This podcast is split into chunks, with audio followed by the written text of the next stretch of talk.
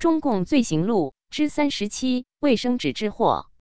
编写：袁斌。大纪元二零二一年七月十八日讯：文革纳会，张某某已是而立之年，因他是地主宅子，迟迟娶不上媳妇，最后在亲朋好友的张罗下。好不容易在一个穷山沟里寻到一户半年糠菜半年粮的穷苦人家的贫农闺女，领下山来成了亲。当时农村没有什么娱乐活动，如果村里没有最高指示传达，两口子天一黑就上床。没多久，小张的妻子就怀了孕。当时小张为了娶下这个老婆，背了不少外债，老婆快要生孩子了。他的口袋里却拿不出一元钱来。临产的那一天，小张求朋告友借了三十块钱，买了五斤鸡蛋、五斤挂面、一斤红糖和一些零碎东西。钱用完了，回到家里向老婆一汇报，才知道还漏了一件重要的的东西——卫生纸。怎么办？他只得再去借钱。刚出门走不远，他就碰上一群村民围着报栏看《人民日报》社论。他突然喜上谢梢，他跑到大队部，大队部的桌上常有不少报纸。他本来是想向管事的讨要点报纸，可是大队部的屋中正巧无人，他顾不上多想，冲进去，从桌上卷上几张报纸，就向家中跑去。因为家中早有接生员在等着替他老婆接生了。小张的老婆替他生下个大胖小子。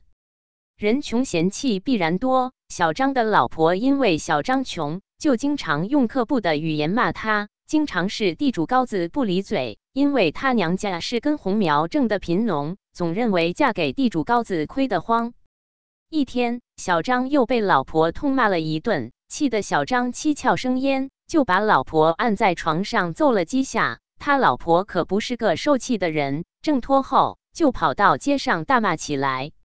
地主高子打人了！地主高子打我老贫农是搞阶级报复。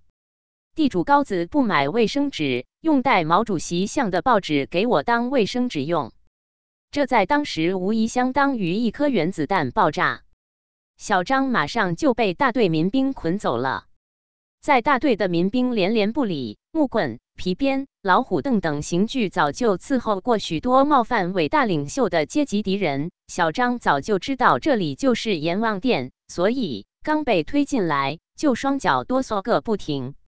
地主臭高子，你老婆揭发的是不是事实？